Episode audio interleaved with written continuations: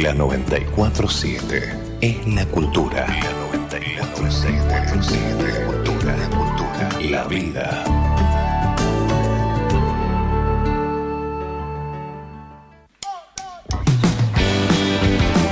Agenda Central. El programa central de Espacio de Ideas para promover y revalorizar la información, el debate, la propuesta. Agenda Central, las otras voces, las necesarias para seguir construyendo otro mundo posible. Todos contra todos, puños, pies y codos. No hay ninguna duda que esto va a estallar. Rompen la piñata, víboras y ratas, hombres de corbata y ojos de... Pasan tres minutos de las 8 de la noche y estamos como cada martes en el aire de Radio Universidad a partir de este horario comenzando una nueva edición de Agenda Central con la conducción de Silvia Rosqués y todo un equipo que está por detrás ¿no? de Agenda Central. ¿Cómo está Silvia? Buenas tardes. Bien, buenas tardes. Hermosa tarde, ¿no? Sí. Hoy veíamos los cerros, cómo se veía con el sol, ya el, el atardecer, bello, ¿no? Sí, van a ser días muy lindos, así que a disfrutarlos. A disfrutarlos, así es. Bueno, como dijo Pichi y María Marta, muchas gracias por acompañarnos. Hoy, como todos los martes, en Agenda Central, el programa de Central Espacio de Ideas, por aquí, por Radio Universidad, en la 94.7. Poner el centro en la gente.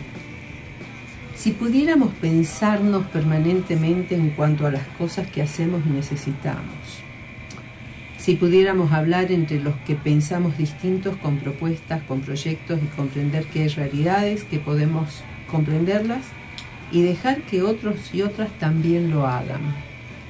Si pudiéramos comprender desde la sencillez el porqué del problema de la falta de gasoil, por qué las provincias del norte, a la- como la nuestra, ¿no? a la que los Caballo y compañía nos llamaron inviables y por lo tanto no tenemos que tener los mismos recursos y presupuestos coparticipables desde el gobierno nacional, del por qué es necesario que los impuestos sean progresivos y solidarios. Si pudiéramos hacer a la economía entendible y lo mismo que la política, que sea participativa y comprometida, y pensar en el hambre como un incumplimiento feroz a la humanidad. Si pudiéramos comprender que la explotación a la niñez es de una condición de inmoralidad total y el porqué de las guerras y la, necesidad de gobiernos, de pueblos que la promueven permanentemente, si pudiéramos hacer, entre otras muchas cosas, esto, seguramente no aceptaríamos que algunos con bancas en el Congreso proponga la venta de órganos como si fuéramos al mercado, sabiendo que significa la muerte de otros de otras, que se permitan armas naturalizando su uso, que la impunidad de un empresario de las grandes corporaciones alimentarias se permita reírse del hambre, dando respuestas de una violencia simbólica tremenda, y que el acceso a la salud, a un medicamento sea tan costoso, y que la justicia, que tiene que velar por los derechos de todos y de todas, nos abofetee a través de un cortesano reivindicando la propuesta neoliberal de que hay desigualdades necesarias. Si pudiéramos, ese día que lo logremos, seguramente estaremos mejor. No es tarea menor, pero son los desafíos que debemos promover para construir, reitero, un mundo mejor y que sí es posible hacerlo.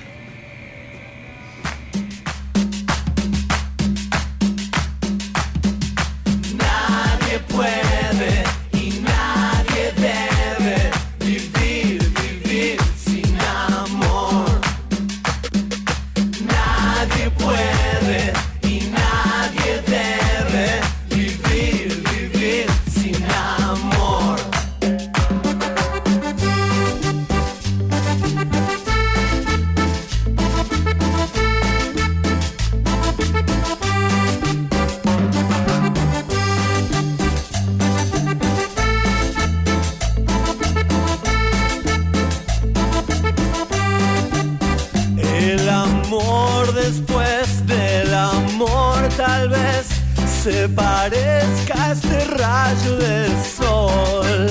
Y ahora que busqué, y ahora que encontré el perfume que lleva el dolor en la esencia de las almas, en la ausencia del dolor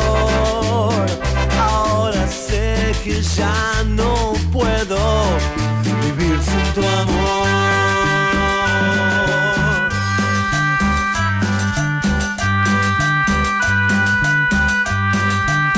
Me hice fuerte ahí donde nunca vi. Nadie puede decirme quién soy. Yo lo sé muy bien, te aprendí a querer. El perfume que lleva el dolor en la esencia de las almas. Dice toda religión para mí que es el amor después del amor.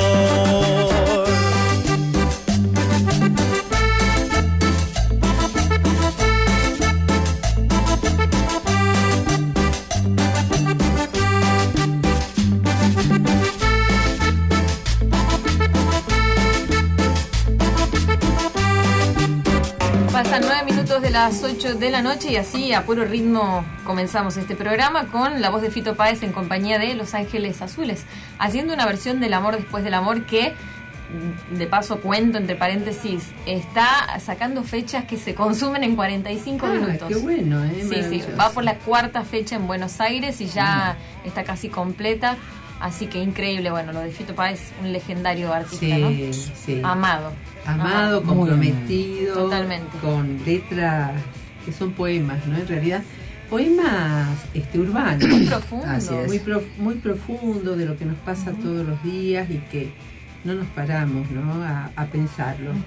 Eh, antes de presentar a nuestra invitada, paso un chivo, se dice, Así se Bien. dice, un chivo. Sí. Chivo. de un querido compañero, Andrés Romano, que es una muestra, una exposición museográfica que se podrá recorrer a partir del 16 de junio en el Museo de la Universidad Nacional de Tucumán en el MUND, ubicado en San Martín 15 1545.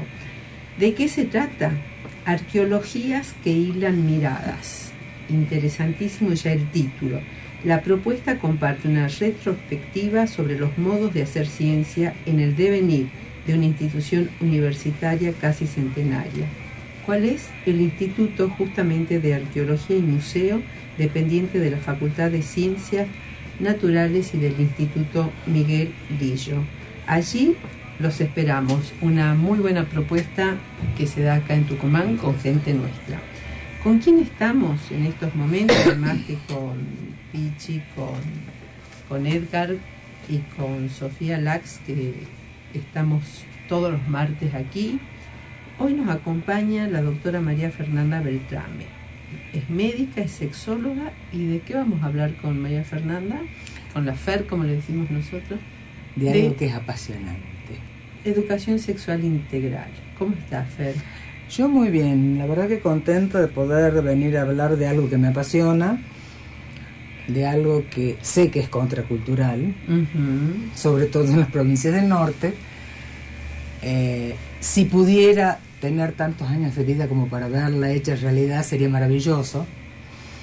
No sé si me van a alcanzar los años, pero sí tengo la tranquilidad de saber que se ha hecho una siembra importante. Así es. Yo quiero Me pedir. parece que es como la del bambú, ¿no? Sí. Hace muchos años hasta que crece algo, pero bueno, Pero bueno, pero hay- hay- es, es importante hacer los pisos. totalmente. Nosotros siempre dejamos bases y sobre Ujú. eso se sigue avanzando.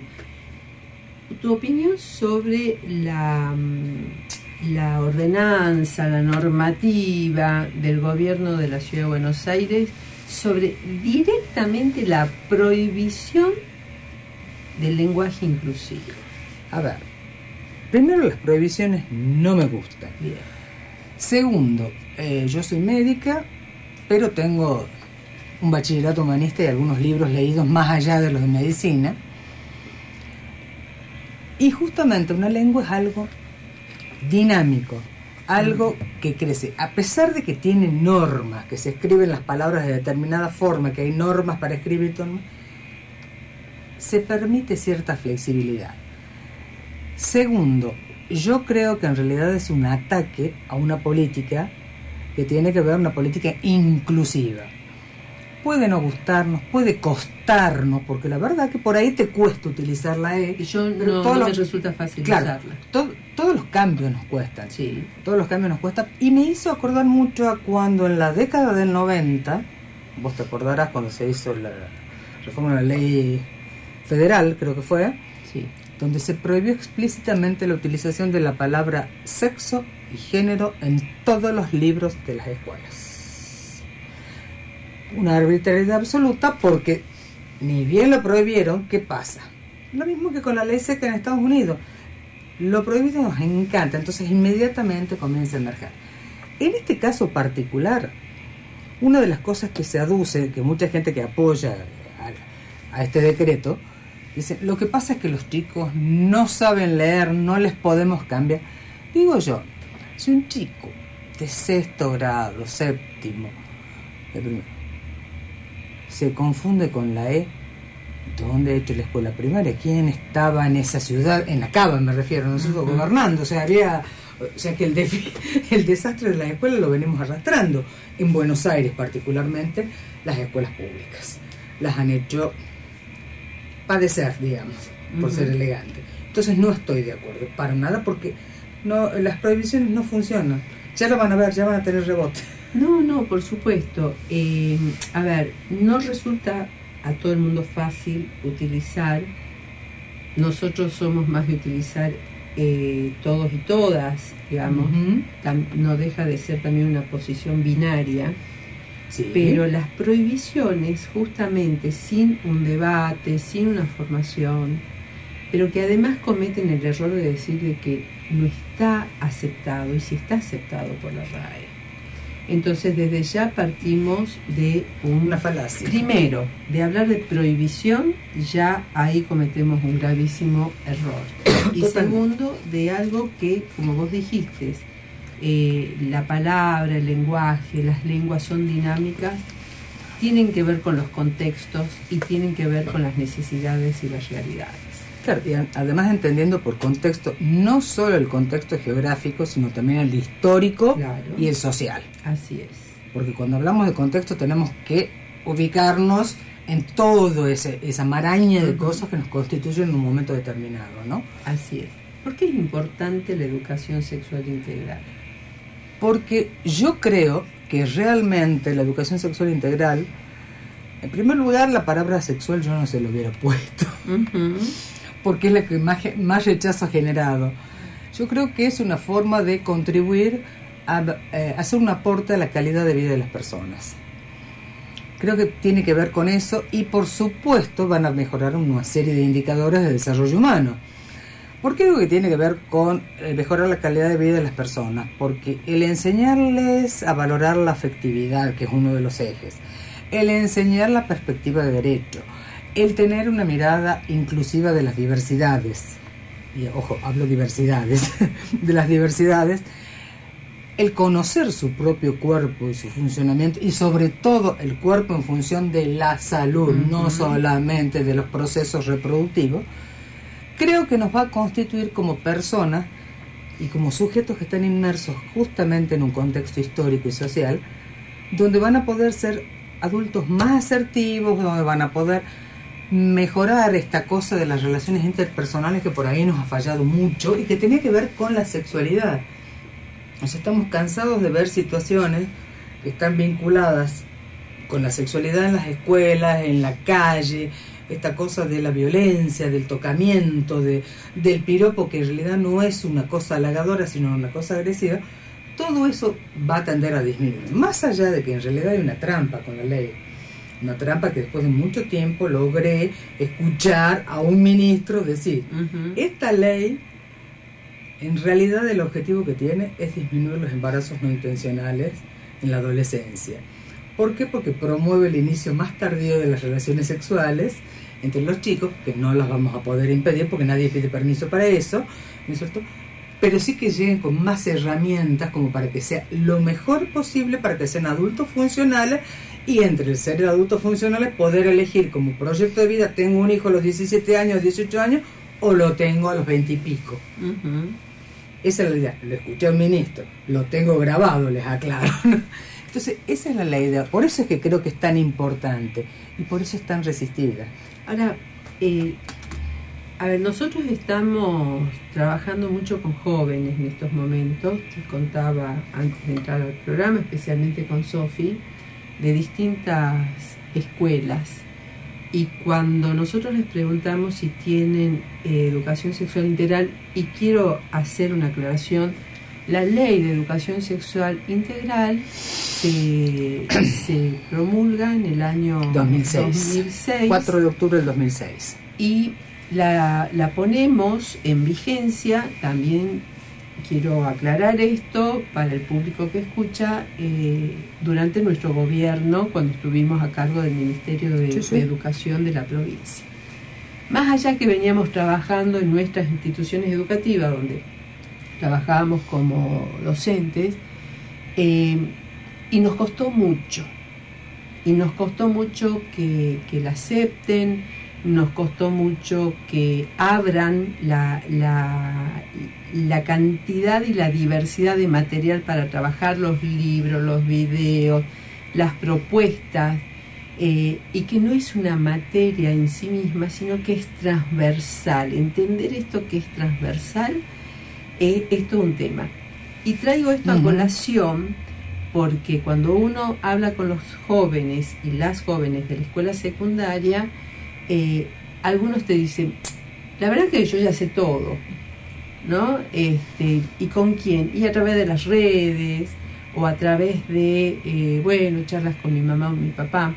O bien hay otros jóvenes que te dicen, bueno, eh, tuvimos reuniones, hemos trabajado el tema del aborto, este, hemos trabajado temas que tienen que ver con eh, la anticoncepción o no, hemos trabajado temas como esto si me tocan, si no me tocan, si me gusta, si no me gusta. Y creemos que está. Entonces, justamente eh, Sofi les planteaba hoy a un grupo de chicos que no es solamente sentarse a hablar de esto, que es muy importante, sino que es lo transversal desde la literatura, porque empezaron diciendo, nos dieron a leer en, en- literatura un libro donde es la iniciación sexual de una joven y tenía situaciones que nos ponían, este, o sea, evidentemente en situación a algunos les molestó y decidieron que cada uno lo lea por separado, no en el grado, tenían lectura. Entonces uno se pregunta cómo trabajar estos temas, ¿no? O sea, por un lado ponemos, la gente cree que ese es hablar solo de estos temas y vos nombraste ejes, afectividad, perspectiva de derecho, inclusión de diversidades, salud. Digo, ¿cuántos temas que yo le quiero este, agregar y que están tal vez vinculados con el tema de los acosos o del bullying? este, que aparecen cuando uno lo trabaja transversalmente y que da respuestas eh, a preguntas que muchos jóvenes se hacen y no tienen dónde, dónde encontrar este, espacios para debatirlos. ¿no? Es así. O sea, yo creo que el problema de eh, intentar entender la transversalidad pasa porque los adultos, nosotros, Mm. hemos crecido con la eh, antitransversalidad. o sea, eran compartimientos estancos. Sí.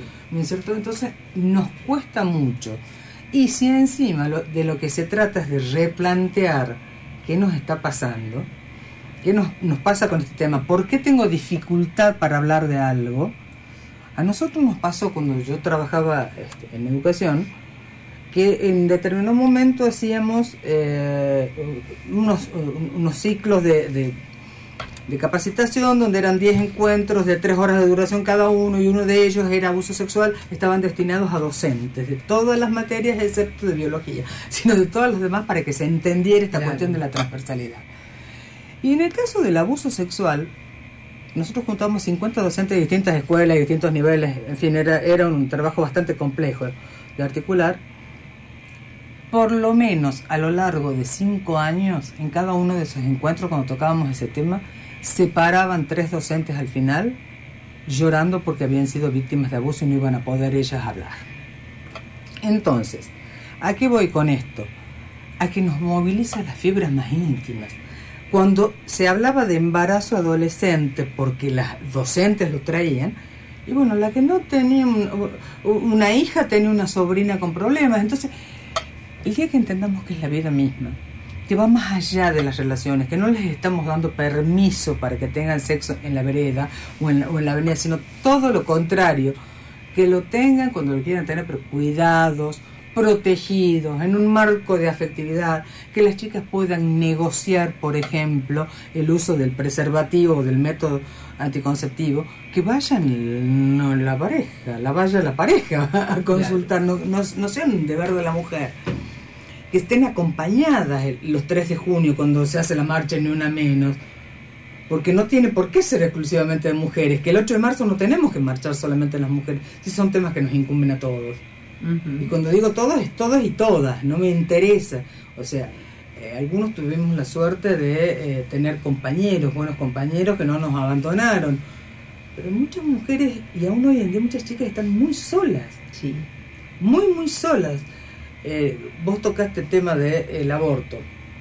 Acá hay una sola escuela en Tucumán donde los, por pedido de los adolescentes nos convocaron cuando se estaba debatiendo la ley de IBE, o por debatir la ley de IBE. Me llamó la atención porque era un tema que no podía salir. En ninguna capacitación de ESI no podía salir porque si no nos hubieran tirado con napalm, más o menos. Y esto fue a pedido de los chicos. El nivel de información que tenían los chicos era llamativo. Era llamativo porque conocían todos los anteproyectos. Entonces quiere decir, yo extrapolo eso y digo, la pucha, estos chicos también son clase media, la mayoría, media alta, pero podría tomarlos como casi el estereotipo de los adolescentes. Si ellos tienen esta información, ¿por qué no la van a tener otros chicos? Claro. Si esto, ellos se están haciendo preguntas, ¿por qué no la van a tener los otros? ¿Y cómo enseñar?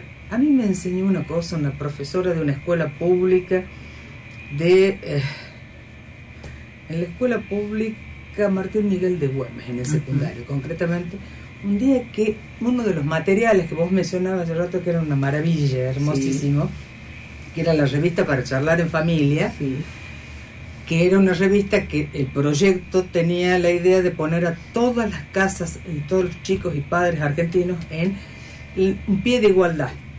O sea, que todos pudiéramos partir de esa línea, donde eh, porque se trabajaba qué iba pasando, cómo iba creciendo el chico con los temas más importantes de acuerdo con las edades, hasta llegar a trata de personas en la adolescencia. Claro. Y esta profesora de literatura me dio una lección fantástica, porque ella tenía un montón de revistas para charlar de familia, ajadas, porque las, las atesoraba y le digo, ¿qué haces con esto?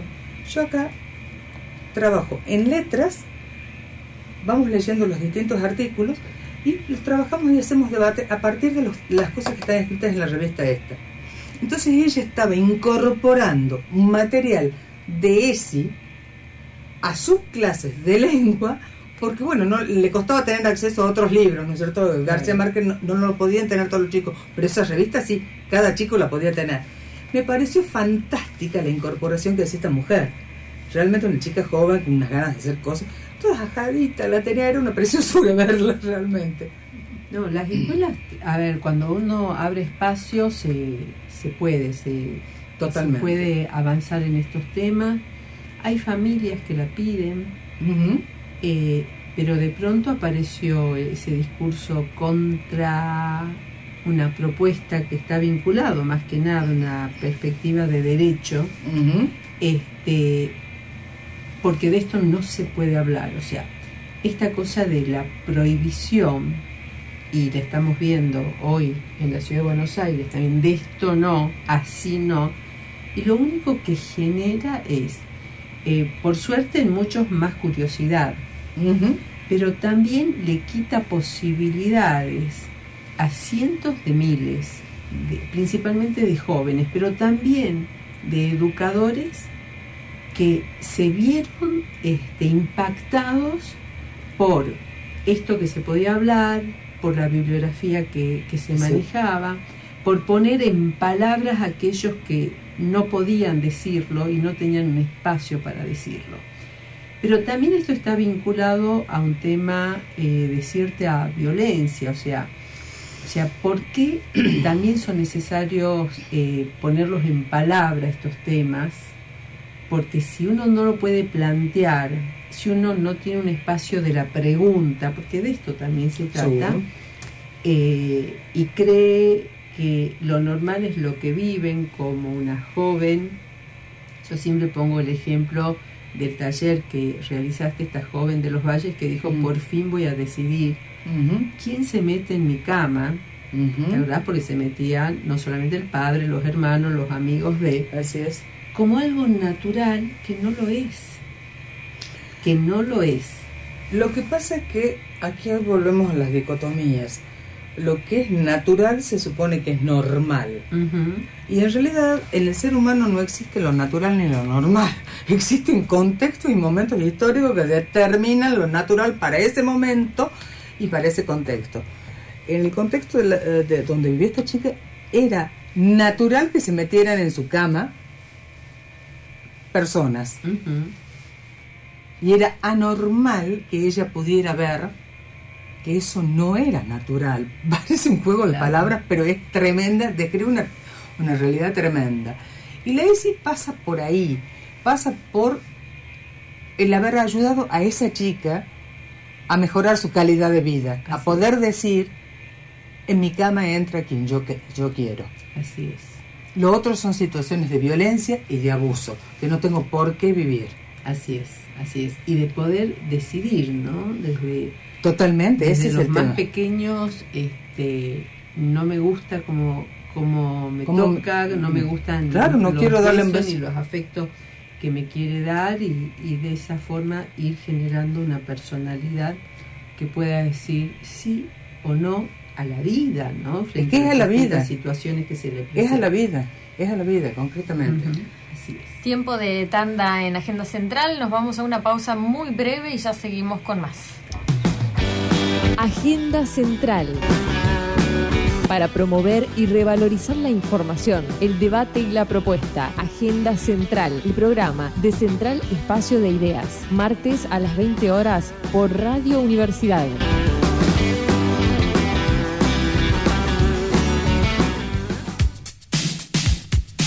Universidad Tucumán. Universidad. Universidad. FM 94.7 en sintonía con usted.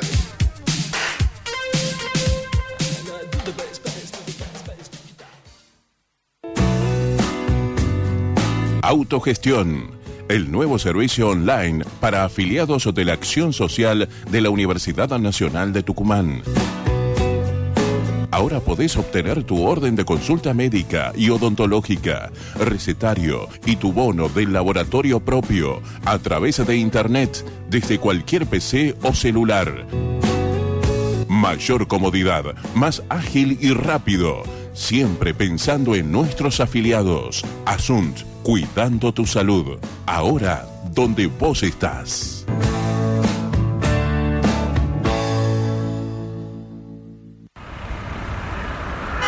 La luz baja de tu vehículo previene accidentes y salva la vida de una persona con disminución visual.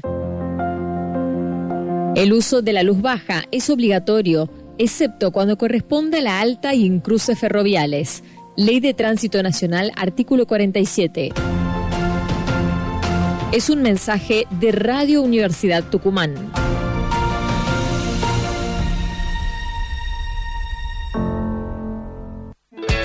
La Secretaría de Extensión presenta Escuela de Educación Profesional, educación con formación sistemática y enfoque regional, cursos de corta duración con salida laboral y formación técnica específica para distintos sectores de nuestra sociedad. Escuela de Educación Profesional. Consultas en www.secretariaextensión.unt.edu.ar. Organiza Secretaría de Extensión, Universidad Nacional de Tucumán. Agenda Central. Para promover y revalorizar la información, el debate y la propuesta. Agenda Central, el programa de Central Espacio de Ideas. Martes a las 20 horas por Radio Universidad.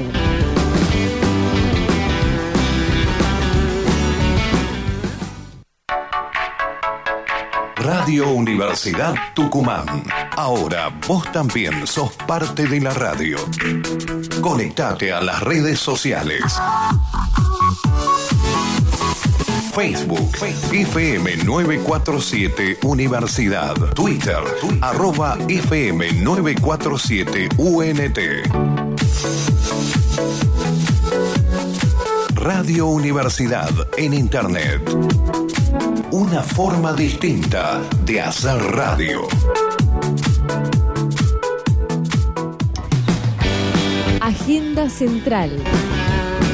Para promover y revalorizar la información, el debate y la propuesta. Agenda Central, el programa de Central Espacio de Ideas. Martes a las 20 horas por Radio Universidad.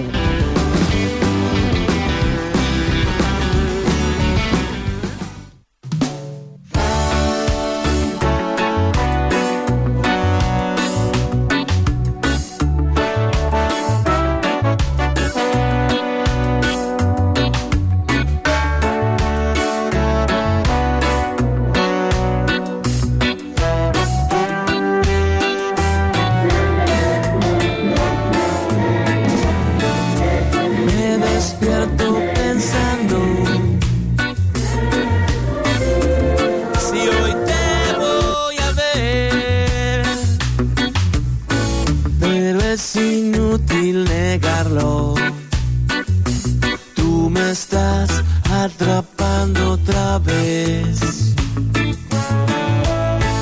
Eres un ángel maldito.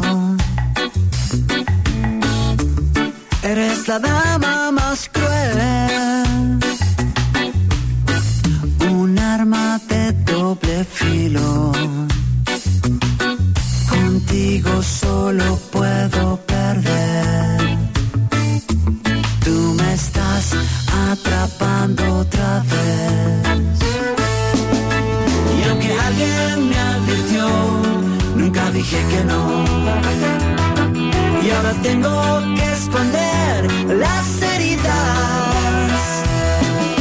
Y ese pulso que jugué, porque quise lo perdí. Nunca me podré alejar de ti. Te extraño cuando llega la noche. Pero te odio de día. Después me subo a tu coche pasar la vida.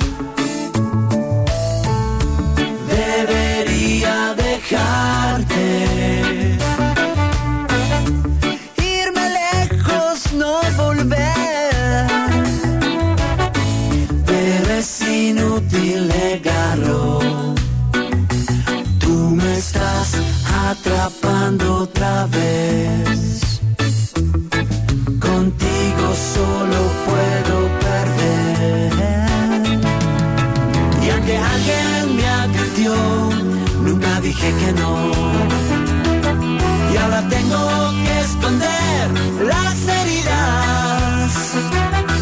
Y ese pulso que jugué, porque quise lo perdí.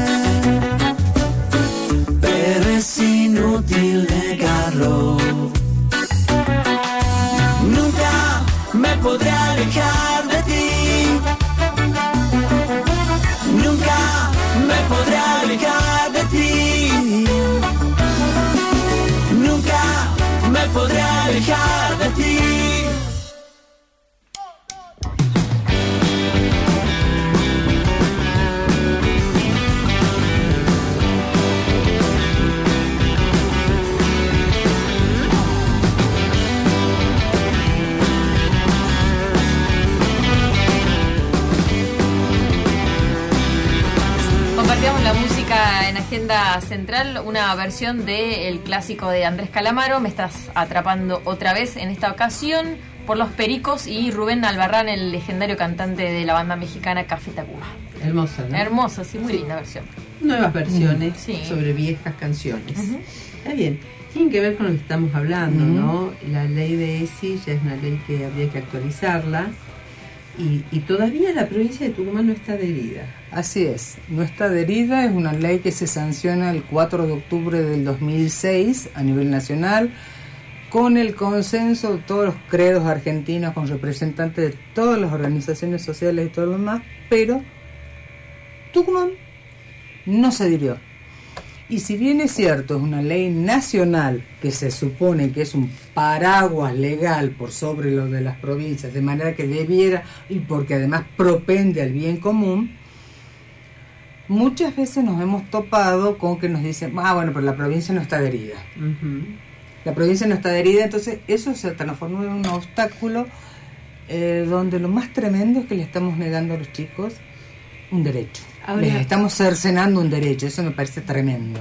Eh, se habla mucho eh, de la importancia que tienen de generar comisiones entre los tres poderes, poder judicial, ejecutivo y legislativo, para ver el tema de los derechos, principalmente de las infancias y de las juventudes, este, con respecto a los abusos, con respecto a, a situaciones de violencia. Y no se permite profundizar el trabajo de esta ley, más allá que recién este, estábamos viendo que la ley provincial de educación nombra la, la educación sexual integral, pero como ley, como también decíamos recién, no está adherida, entonces sobre texto para, para algunos o Sí. algunas. Pero el, el, el tema de los abusos, el espacio donde mayor se da son los abusos intrafamiliares y los Sí. que más se silencian. por supuesto. Eh, a lo Y largo los de que la más se y naturalizan lo que- en ciertos los que más se naturalizan. Eh, en algunos, en algunas lecturas que hicimos o estudios que hicimos, antes las comunidades este, eran tan públicas que esto no se veía. No se veían los abusos porque era todo público, ¿sí? Cuando se empieza con eh, la colonización, donde se empieza a a poner lo, lo más íntimo, lo más individual por fuera de lo comunitario, ahí comienzan también estos abusos, pero y empiezan a, a naturalizarlo. Entonces, estas cosas que, que se van planteando hoy, hoy estamos en el año 2022, donde el abuso intrafamiliar, que es moneda corriente, podríamos decir, en todos los sectores de nuestra Sí, sí, sí, sociedad, sí. en todos, porque acá no hay una situación si sos más vulnerable económica o socialmente, no, No, en no, todos. en todos lados. Y no podemos o no tenemos estos espacios para hablarlos, ¿no? Eh, ¿Qué hacemos frente a todo esto? Yo creo que esto es un tema de eh, militancia permanente. Ujú.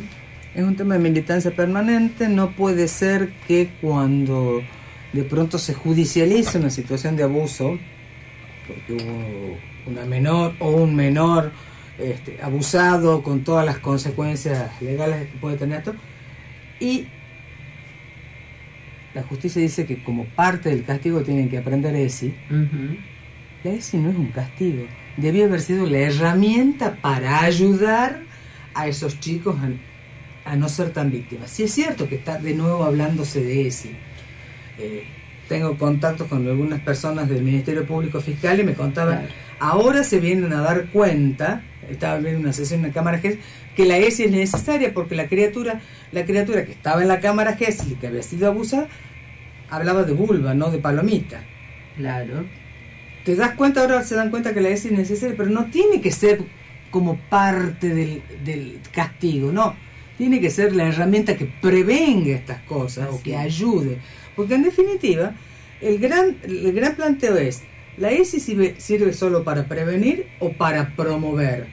Yo creo que la ESI en realidad lo que hace es promover y promover el concepto de salud en general, en tanto en cuanto con propende o trata de que se desarrollen habilidades individuales y comunitarias para enfrentar determinadas problemáticas. Que son, son esenciales, ¿no? Claro. La convivencia. Por ejemplo, Eh, eh, la convivencia entre, entre los que pensamos distintos, la convivencia entre, entre los que se autoperciben distintos, las totalmente. convivencias, inclusive el tema de la agresión al otro por ser diferente y no poder expresarse como es. El y- tema y de la agresión, por ejemplo, a la corporalidad diferente. Cuando una amiga muy querida este, se enteró de que íbamos a charlar de esto y ella dijo, qué bacana, si hubiera podido quedarme más tiempo por el tema de, en, en mi escuela se estaba empezando a hablar del tema de la discapacidad, la sexualidad y la discapacidad.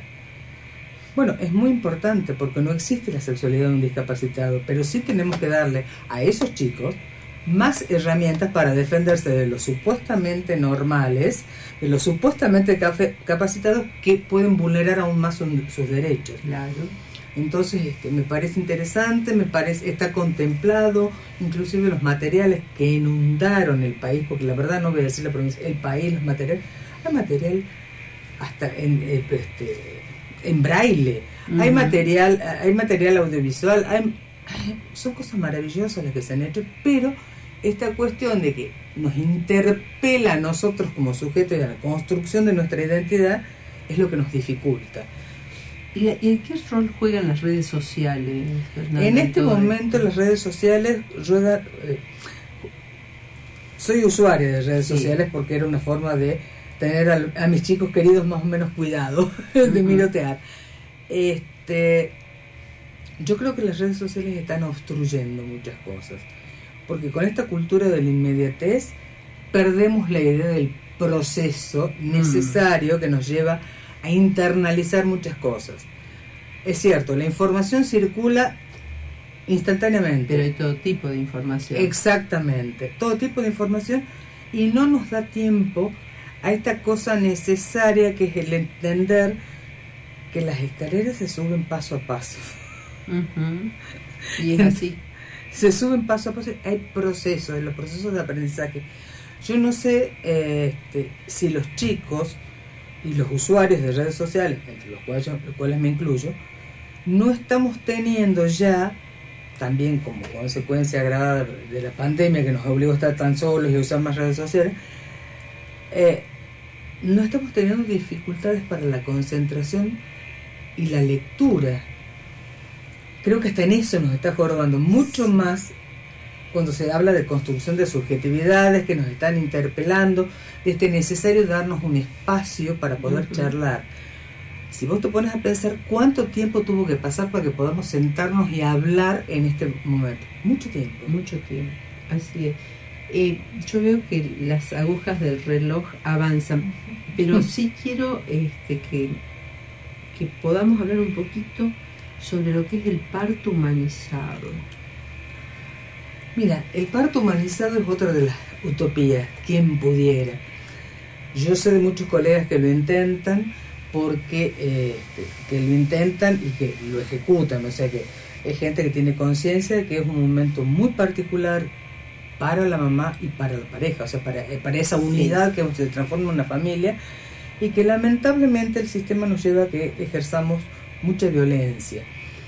De por sí un parto, eh, siempre dije que es una de las cosas más maravillosas que tiene el ser médico, el hacer un parto, porque eh,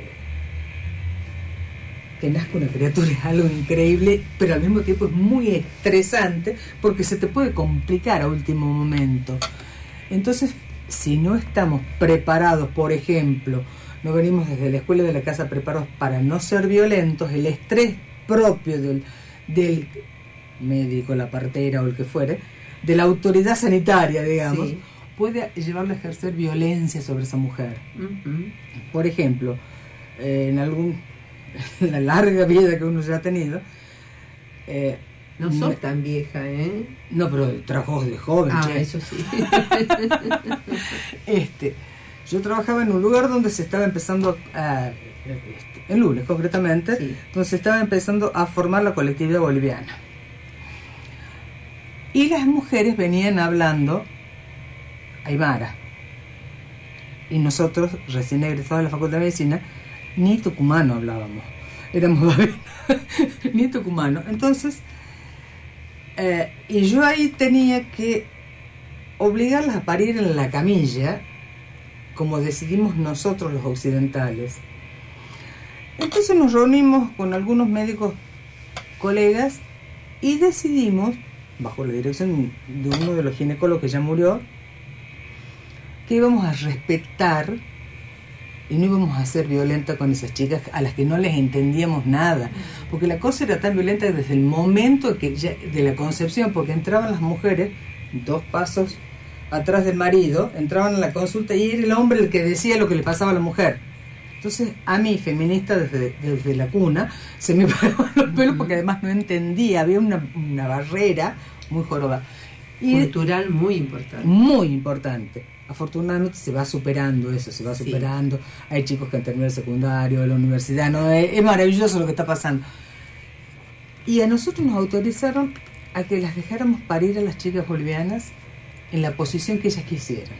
Que lo, la única obligación nuestra era tratar de que el chico no se golpeara, porque ellas trataban de parir en cuclillas, que es mucho más lógico desde el punto de vista que estar en la camilla, hacer fuerza, pujando en cuclilla, es mucho más lógico.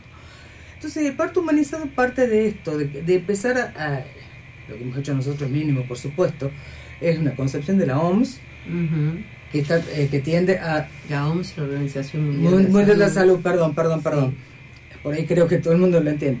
Este, de empezar a entender que el, toda la formación de una familia y la situación de una mujer en embarazada y por parir deben ser protegidas y cuidadas desde el Estado que debe formar a quien, los profesionales que lo asistan para que no ejerza violencia, porque los niveles de violencia que podemos llegar a tener los profesionales de salud son impresionantes, porque estamos autorizados a toquetear, a mirar, a que de pronto ven y mira esto, ven Es una persona la que está ahí. Y en pleno trabajo de parto, este, inclusive una amiga me comentaba que la puerta de, la sala de parto tenía un sensor que no lo habían anulado. Entonces, en pleno trabajo de parto, el que pasaba por ahí se abrían las puertas.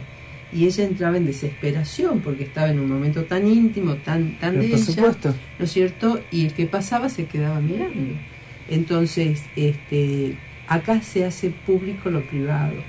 Claro pero eh, el tema también que hay que pensarlo, uno entiende en el personal de la salud y demás, pero también cómo hay que acompañar a esta mujer que está pariendo, ¿no? Eh, y mucho más si sos primeriza, eh, pero para eso también es importante la educación sexual integral, saber qué, qué, es lo que está pasando, inclusive en todos los controles prenatales que hay que Totalmente porque en eso, especialmente la salud pública, ¿no es cierto? Sabemos que se está haciendo mucho sobre esto. Muchísimo. Pero falta hacer mucho más y sería Hay un grupo de, profesionales obstétricas, chicas jóvenes fantásticas en este momento, que trabajan haciendo talleres, lo que de alguna manera empíricamente hace 30 años se hacía este, eh, de noche y oculta, ocultándole al, director del hospital que hacía esa cosa loca. Bueno, ahora los hacen en los talleres, en la sala de espera, eso está inclusive totalmente promocionado, no son políticas, políticas sanitarias, Estado. sí, políticas de Estado, que se cumplen bastante, debo decir. Lo que a mí me gustaría pensar, no estoy en este momento en la Facultad de Medicina, desde que salí de comunitario que no volví a, a la facultad, este, es que debemos deconstruir el modelo médico hegemónico. No somos los dueños de las verdades. Y ese lugar del modelo médico hegemónico es un lugar muy violento. Es muy violento para los demás y para uno mismo. Es mucho más fácil cuando puedes aprender a trabajar en equipo. Cuando, volviendo a la educación sexual integral, entendemos que para que tengamos un adulto saludable, un joven funcional, somos muchas las personas que tenemos que poner nuestro granito de arena. Es la familia, los abuelos, la escuela, la sociedad el club, la sociedad toda. Así es. Todos somos responsables de ese adulto, de ese futuro adulto. Así es, así es. Bueno, Fer, muchísimas gracias. La verdad que fue una, una charla que deberíamos repetirla o profundizarla van surgiendo ¿no? tantos temas y, les decimos a quienes nos escuchan que hagan preguntas, aunque el programa ya esté por terminar, porque los pondremos en contacto eh, dentro del, mismo, eh, de la misma estructura de nuestro programa para poder dar respuestas, ¿no? Pero es muy importante entonces, porque vimos el abuso, vimos la salud, vimos la formación en general, que no haya violencia, que haya afectos. Y también hemos hablado del parto, esto tan preciado, este, y, lo que implica traer a un, a un, nuevo ser a nuestra vida, ¿no? Con, con todo lo que esto requiere. Así que, y sabemos también, miren ustedes, eh, vamos, vamos promoviendo y se van aceptando, incluso exigimos ¿no? las maternidades que se vayan modernizando, que nos vayan atendiendo, pero sin embargo a la prevención desde lo que es la educación integral, educación sexual integral, todavía le ponemos obstáculos. Temas a pensar. Sí, y además tenemos que pensar la importancia del rol del Estado en todo esto. Porque cuando vos, el Estado puede eh, determinar una política pública, tenemos la garantía, y si después pasa a ser política de Estado más, más, aún, porque entonces va a haber una continuidad en este proceso que significa tratar de cambiar la sociedad. Así es. Bueno, eh, una pena siempre llegar al final, siempre pasa que vuelan los minutos, es el aire de radio y pasa así, volando tirano como es el tiempo en los medios. Así que llegamos al final de una emisión más de Agenda Central para encontrarnos nuevamente la semana que viene, el día martes, martes, 21, si no me equivoco, o 21. 21, perfecto. entramos en el invierno. Sí, para yo sentía que ya estábamos, pero no, todavía nos toca ingresar, así que bueno, muchas gracias a la audiencia, a ustedes y será hasta el próximo martes. Muchas gracias, Pichi. Gracias y los esperamos el próximo martes por Agenda Central. Muchas gracias a la Radio Universidad. Agenda Central. El programa central de Espacio de Ideas para promover y revalorizar la información, el debate, la propuesta. Agenda Central, las otras voces, las necesarias para seguir construyendo otro mundo posible. Todos contra todos uñas, pies y codos. No hay ninguna duda que esto va a estar.